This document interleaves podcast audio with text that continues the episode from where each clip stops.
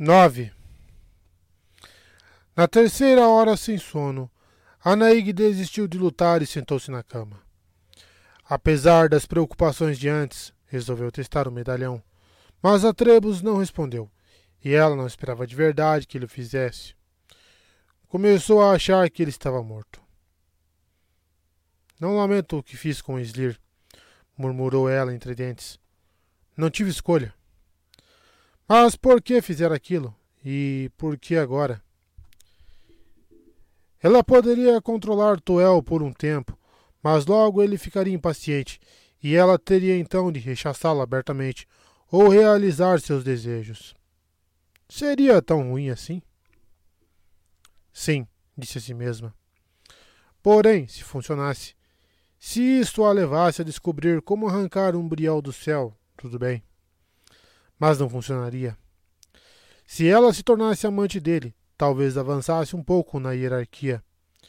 Por outro lado, ele ficaria entediado com ela, como aconteceu com Slir, e seria pior do que antes, ou ao menos não seria melhor. O que ela precisava fazer era escapar dele, e isso significava subir por mérito próprio, sem ele. Sua melhor chance estava se aproximando, e talvez não viesse de novo. Se pudesse fazer a refeição perfeita, chamar a atenção daqueles que Toel chamava de lords, então ela realmente estaria em posição de tomar uma atitude.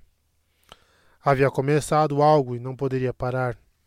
Se preparasse a melhor refeição que Lord Hell já provara, se pudesse impressioná-lo além da medida, talvez ele fizesse dela sua chefe e lhe desse uma cozinha própria. Então, ela começou a planejar. Aquilo a acalmou e, por fim, ela dormiu e sonhou que estava cozinhando.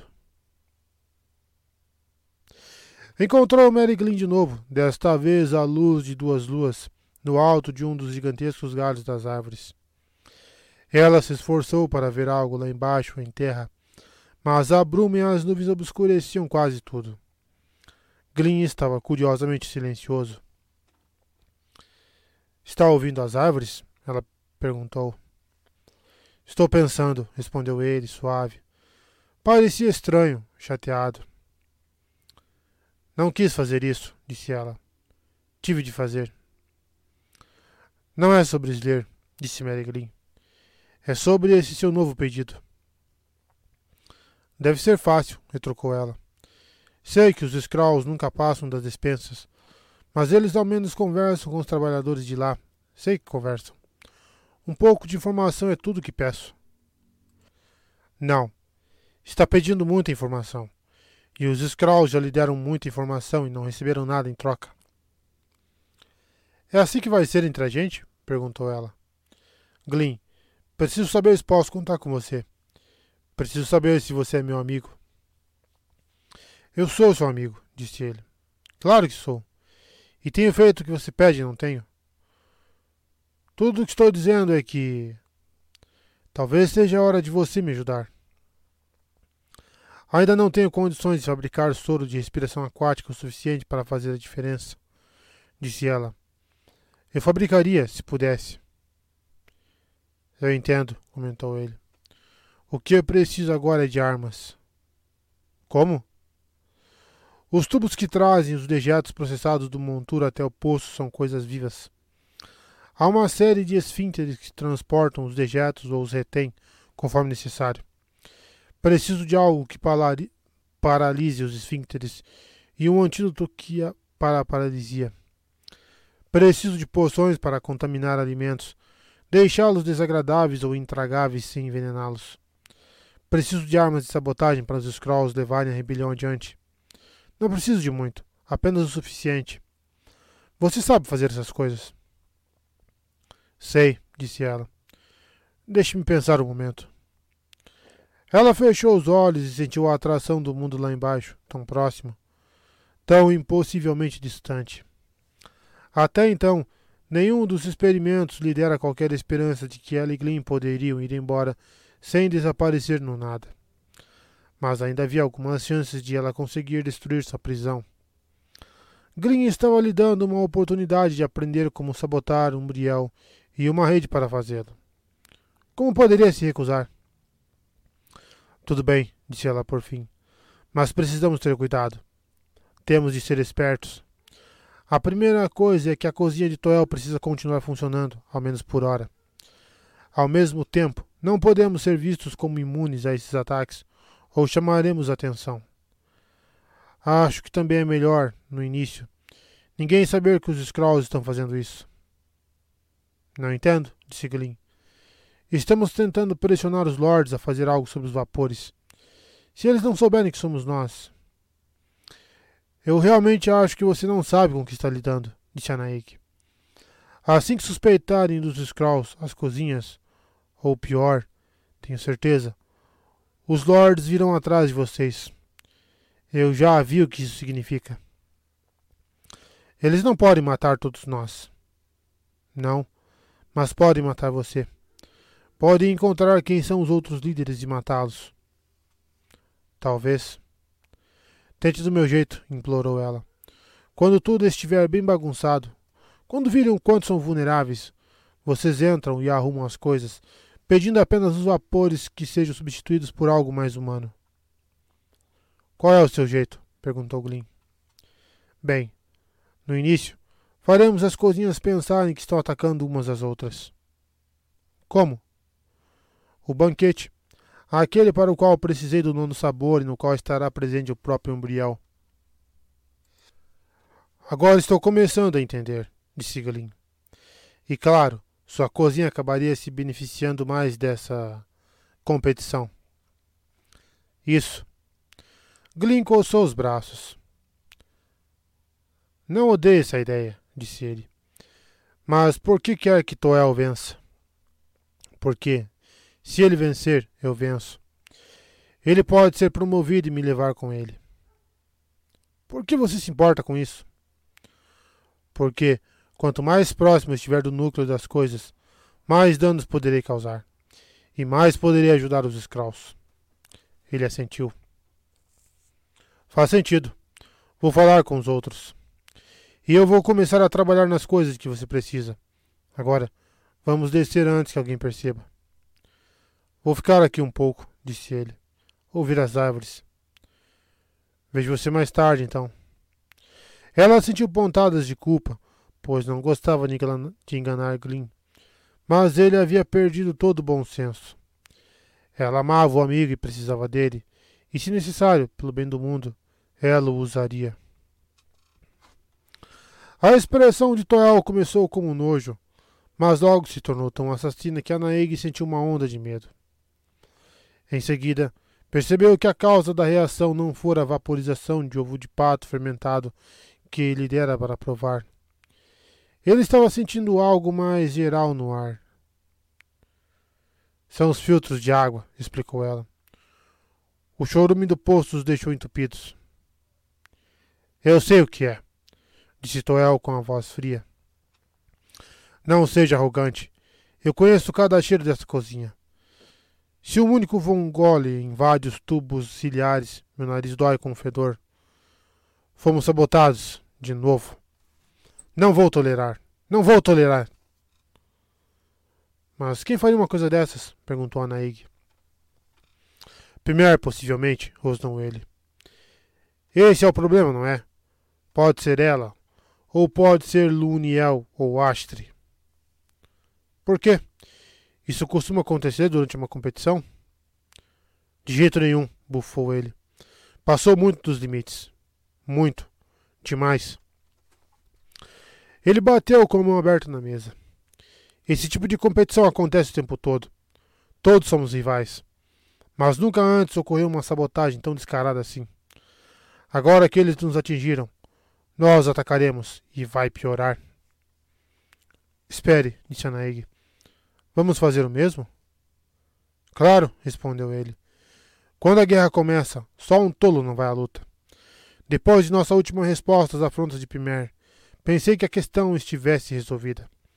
Mas agora ela, ou um dos outros, eles voltaram a nos atacar. Por que os lords não, não intervêm? Porque não há leis a respeito. A invasão direta é regida por leis estritas, mas essas cutucadas. De qualquer forma, embora em geral a gente descubra quem nos atrapalha, não é prova suficiente para um Lorde, entende? Eles não entendem instinto e intuição da maneira como nós compreendemos. Quem começou? perguntou ela, da forma mais ingênua possível. A maioria acha que foi Asdre. Ele tem menos chances de vencer. Ele deu uma risadinha, um tipo malvado de risada. Agora, não vai ter nenhuma. Entre primeiro e nós, a cozinha de Asdre está de mãos atadas. Lunião não é muito melhor que ele. Então, isso é bom, disse Anaeg. Parece, parece que estamos indo bem melhor que os outros. Parece, parece. Mas todos os outros me odeiam, sabe? Porque eu vim de baixo. Eles me desdenham, anseiam pelo meu fracasso. Os chefes menores só observam. Talvez até eles estejam por trás de algum vandalismo, esperando minha queda para tomar meu lugar. E logo, logo pensarão em se unir contra mim. Você não tem proteção? Não poderia destacar guardas? Destacá-los onde? No poço? No monturo? Embaixo nos filtros? Mesmo se eu tivesse cem guardas, não haveria maneira de cobrir cada ponto vulnerável. Não. A única coisa que podemos fazer é dar um exemplo mais cruel. É o que farei. Vou mostrar a eles o que é uma retaliação de verdade. Com isso, ele saiu e ela trabalhou em silêncio. Sentiu vontade de cantarolar, mas suprimiu o desejo pelo medo de que seu bom humor fosse notado. Seu plano estava funcionando melhor do que ela imaginara. Era a primeira vez que Toel dizia algo sobre aquilo, mas os rumores tinham aumentado na última semana e Toel viera lhe pedir para desenvolver uma receita para a respiração aquática. Todas as maiores cozinhas estavam ameaçando umas às outras e eram tão cruéis que não lhes ocorria questionar mais atentamente como tudo havia começado. Glyn os Skrulls não tinham de fazer muitas coisas para o plano funcionar. Era apenas um cutucão aqui e ali. De fato, pela primeira vez desde que chegara a Umbriel, ela ouviu as pessoas falando sobre os Skrulls de forma animada. Como consertavam rápido o que estava quebrado, como eram bons e submissos. Eram ótimas notícias, porque significava que Glyn talvez alcançasse seu objetivo sem sequer ter o risco de um confronto entre Skrulls e Lords. Quando a cozinha de Toel triunfasse, ela poderia sugerir, com razão, uma substituição dos vapores como prêmio. Já tinha desculpa perfeita para inventar uma droga mais segura. Aquilo não importaria a longo prazo, mas deixaria Glyn feliz. O outro motivo pelo qual Anaeg reprimiu o cantarolar era o fato de seu cardápio estar indo muito bem. Graças aos Skrulls, ela conhecia os gostos, as modas e os fetiches, não apenas de Lord Hell, como também da maioria daqueles que compareceriam à prova.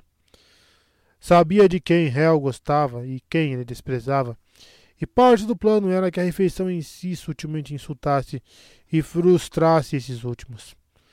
Sabia que o Lord tinha uma grande sensibilidade para o capricho e, acima de tudo, que preferia o novo, o estranho, o surpreendente, mas também se orgulhava de uma espécie de brutalidade no gosto, de indulgência mortal. Nisso, parecia imitar o próprio Umbriel, o mestre epônimo daquele lugar, que era conhecido às vezes por comer os tipos mais baixos de matéria. Ouviram certa vez de Hel que esses sabores não refletiam a falta de refinamento, mas a concretização dele. Ela trabalhava, e seu humor apenas melhorava com o passar do dia. Glyn pendurou-se na árvore e uivou, deliciado. Suas garras prenderam-se na ponta dos galhos, finos como tentáculos, e o vento, o giro de um briel e a longa ondulação das árvores faziam o resto. Ouviu ali perto as gargalhadas musicais de Fena, enquanto ela se agarrava a outro galho. Eu não disse? gritou ela. Sim, admitiu ele. É melhor que voar. Isso eu posso dizer. Já voou? Como? Deixe para lá, disse ele. Não importa. No início foi apenas empolgante, mas depois de alguns momentos ele começou a sentir as árvores, a alegria de sua existência, do processo de simplesmente ser. E se sentiu levemente atraído a um estado de puro pensamento, no qual as palavras não existiam para limitar os sentimentos, no qual a lógica não tentava dar sentido ao mundo ou ordená-lo, e em que havia apenas cor, cheiro, toque, sensação, movimento. Quando Fena, enfim, o atraiu de volta aos galhos mais grossos, ele foi com muita hesitação. Sentiu-se mais renovado e bem mais ele mesmo, como há muito tempo não se sentia. Obrigado, disse ele.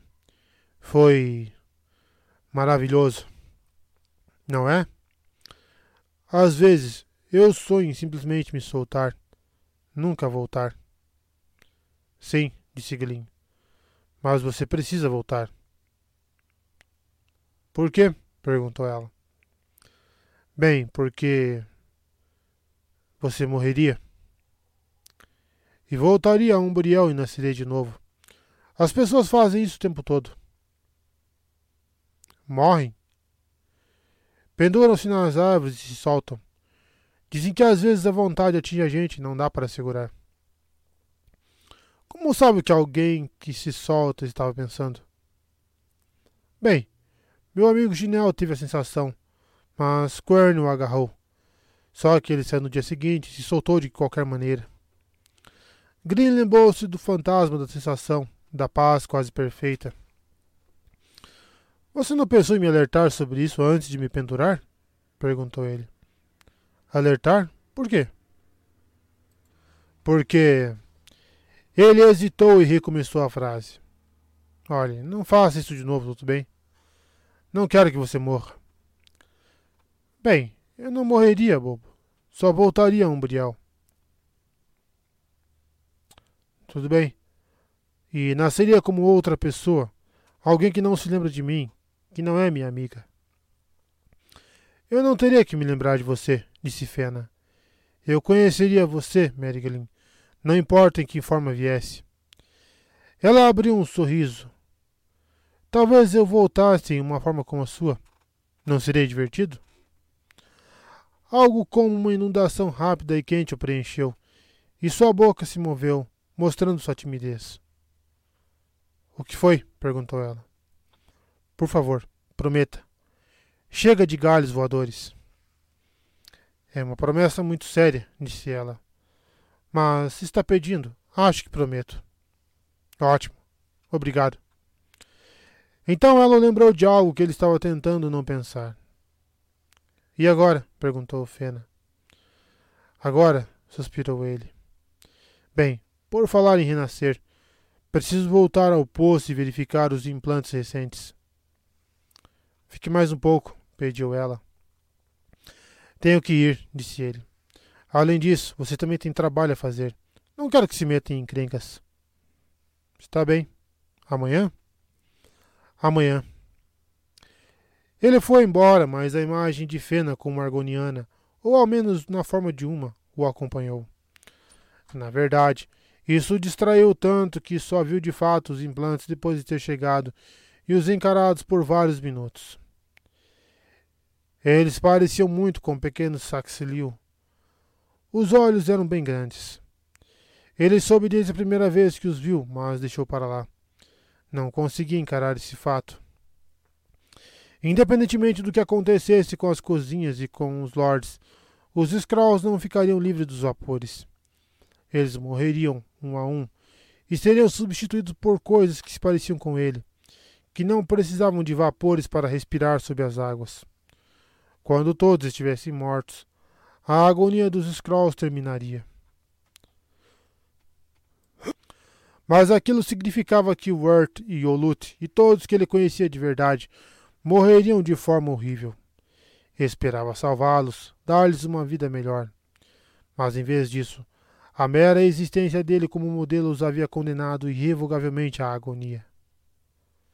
E estavam tão perto de atingir seu objetivo. A cozinha de Toel venceria e os Skrulls seriam recompensados com uma vida mais saudável. Em seguida, os vermes se tornariam argonianos, e os Skrulls viveriam seus anos remanescentes com decência.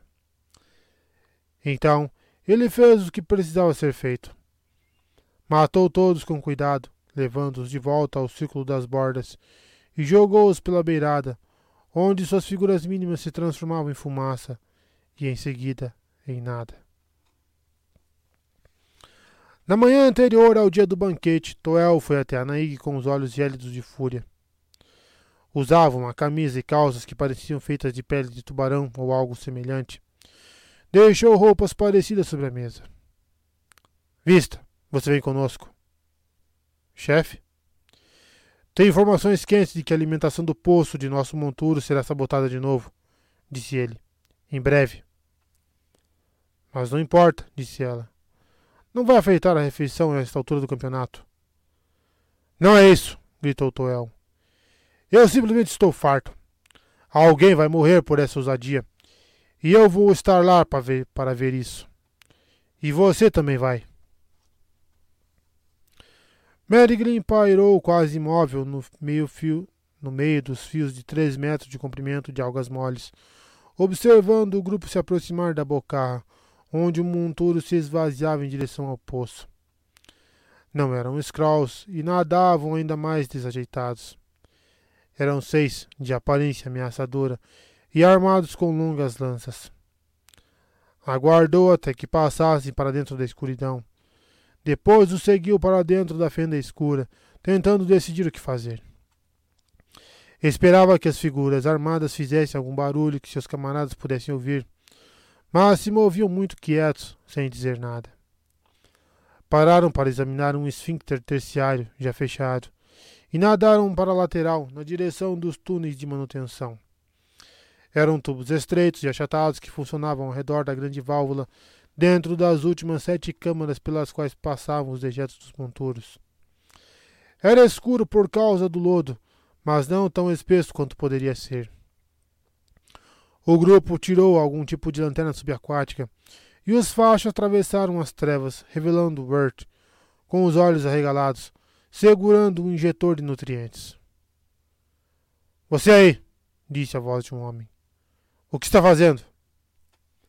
A boca de Wirt mexeu-se sem emitir som por um momento. Apenas verificando o músculo, senhor, disse ele.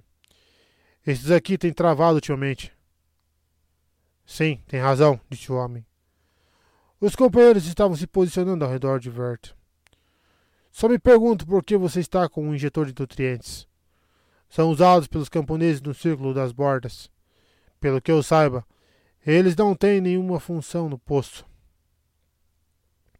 Bem, isso caiu, acho, lá de cima. Vert fez uma tentativa inadequada.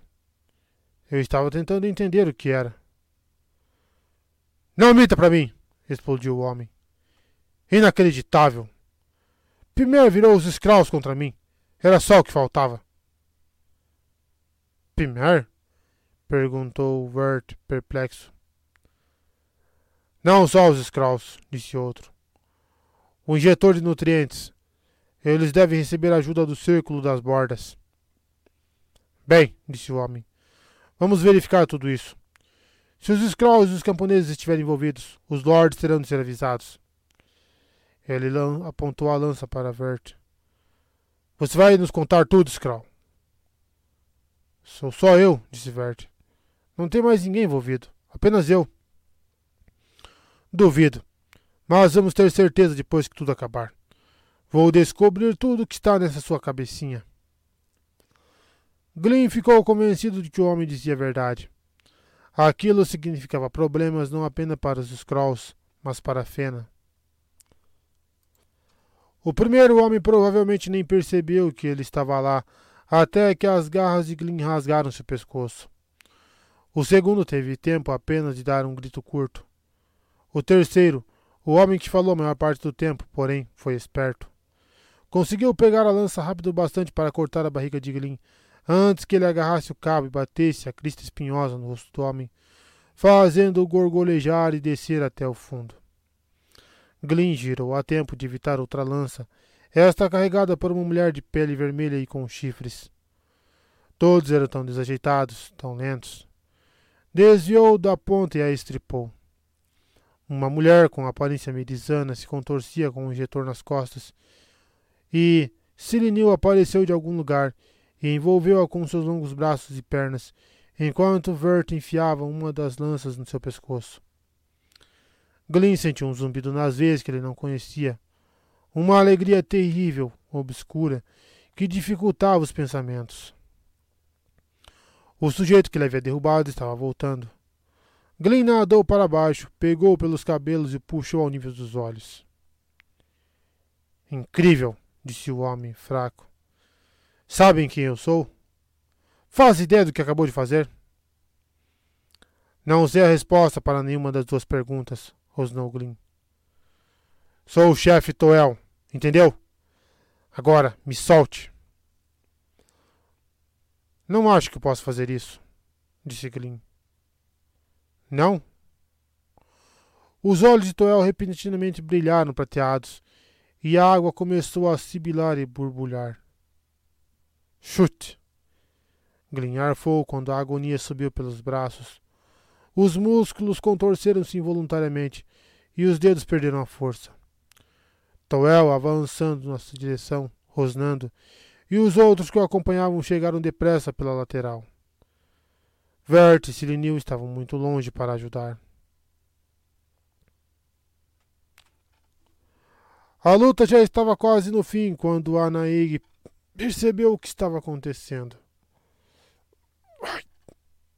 E que era Glyn que estava atacando. Ela avançou na direção dele quando confrontou Toel. Ela viu a água ao redor de Toel se agitar, e Glyn de repente estava se contorcendo, engasgando com a dor. Toel aprumou-se na água, e o olhar familiar de satisfação em seu rosto de repente era mais do que ela podia suportar. Muito mais. Quando ela se aproximou, os lábios dele se retorceram. Ele começou a falar, mas algo que viu o parou. O que ele viu foi ela. Anaig sentiu a lâmina sair do seu braço e agiu por instinto, golpeando, desajeitada, com a faca invisível. Toel conseguiu colocar o braço no caminho e a lâmina passou direto pela junta do cotovelo do homem. Ela sentiu um choque terrível e seus pulmões pararam de trabalhar. Tudo o que conseguia ver era o rosto dele. Eu estava errado sobre você, arfou Toel. Em seguida, suas feições pareceram borradas com arabescos claros e escuros que não faziam sentido nenhum. Ela voltou assim nos braços de Grim. Ainda estavam embaixo d'água. Os dois Skrulls olhavam chocados para o corpo de Toel, que, além de ter perdido o antebraço, estava praticamente decapitado. Glyn, murmurou ela. Não sabia que era você, disse ele. Eu podia ter te matado. Que caó que você estava fazendo aqui embaixo? Ele me obrigou a vir, disse ela. Estava furioso. Queria dar o exemplo ou algo assim. Ela olhou para o corpo destruído. Ah, por Stender, Glyn. O que eu fiz? Eu nunca. Nem eu, disse ele. Ela se sentia frágil, como um papel molhado. Percebeu os cadáveres, o sangue escuro rodopiando na água, mais preto que vermelho, como chocolate. Nada daquilo parecia real. Ela havia acabado de falar com Toel. Ela o beijara. O que você fez? gaguejou Vert. Você matou um chefe. É quase tão ruim quanto matar um lord. Não, não, pensou Anaig. Ninguém está morto. É um engano. Vocês não deveriam estar aqui. A primeira coisa a fazer é limpar tudo isso, disse Glyn. Ela demorou para entender. Sim, precisavam limpar tudo, certo? Que bagunça. Mas vão dar falta dele, continuou Vert. Vão mandar mais mergulhadores atrás dele. Certo, disse Green. É por isso que vamos limpar tudo aqui para não encontrarem um homem, nenhum deles. Como vamos fazer isso? Mesmo se picarmos corpos e jogarmos em um monturo, um farejador poderia encontrá-los. Não se preocupe, disse Glyn confiante. Sei o que fazer. Não vão ser encontrados. Daí vão começar a nos interrogar. Apenas nós quatro sabemos o que aconteceu, disse Glyn. O que quer dizer com isso? Perguntou o Silinil, afastando-se um pouco. Ninguém vai machucar você, disse Glyn. Não é isso que estou querendo dizer. Algo de repente se encaixou dentro da cabeça de Anaik. Ouçam, disse ela. Apenas ouçam. Ninguém sabe que os Skrulls estão envolvidos, certo? Cada cozinha vai pensar que a outra matou Toel. Não precisamos nos livrar dos corpos. Eles precisam ser encontrados. Mas precisam ser encontrados escondidos no monturo de Pimer. Tudo aqui, tudo mesmo, precisa ser limpo. Posso fazer uma limpeza que vai deixar este lugar como se nunca tivéssemos estado aqui. Em seguida, vocês podem fazer parecer que Toel foi morto tentando invadir a cozinha de Pimer. Entendem? As membranas de Glyn cobriram seus olhos e abriram de novo. Você. Começou ele, em seguida parou. Ela não preci... Ele não precisava terminar. Ela sabia o que ele estava pensando. Não, Glyn, disse ela. Não planejei nada disso. Nunca me ocorreu, você sabe. Mas, se agirmos certo, pode funcionar. Para todos nós. Vão suspeitar de você, disse Glyn. A única sobrevivente. Todo mundo que sabe que desci até aqui está bem na minha frente, retrucou ela. Quando Toel não for encontrado, vou ficar tão surpresa quanto os outros sobre seu paradeiro. Glyn pareceu refletir sobre aquilo por um instante antes de assentir. Se acha que vai funcionar. É uma tentativa, admitiu ela. Podemos ser descobertos. Podemos morrer de um jeito horrível. Mas isso vai acontecer de qualquer forma, certo? Acho que sim, concordou Glyn. Então vamos fazer o que for preciso para tentar viver mais um dia, disse Anaeg. E assim começaram a trabalhar.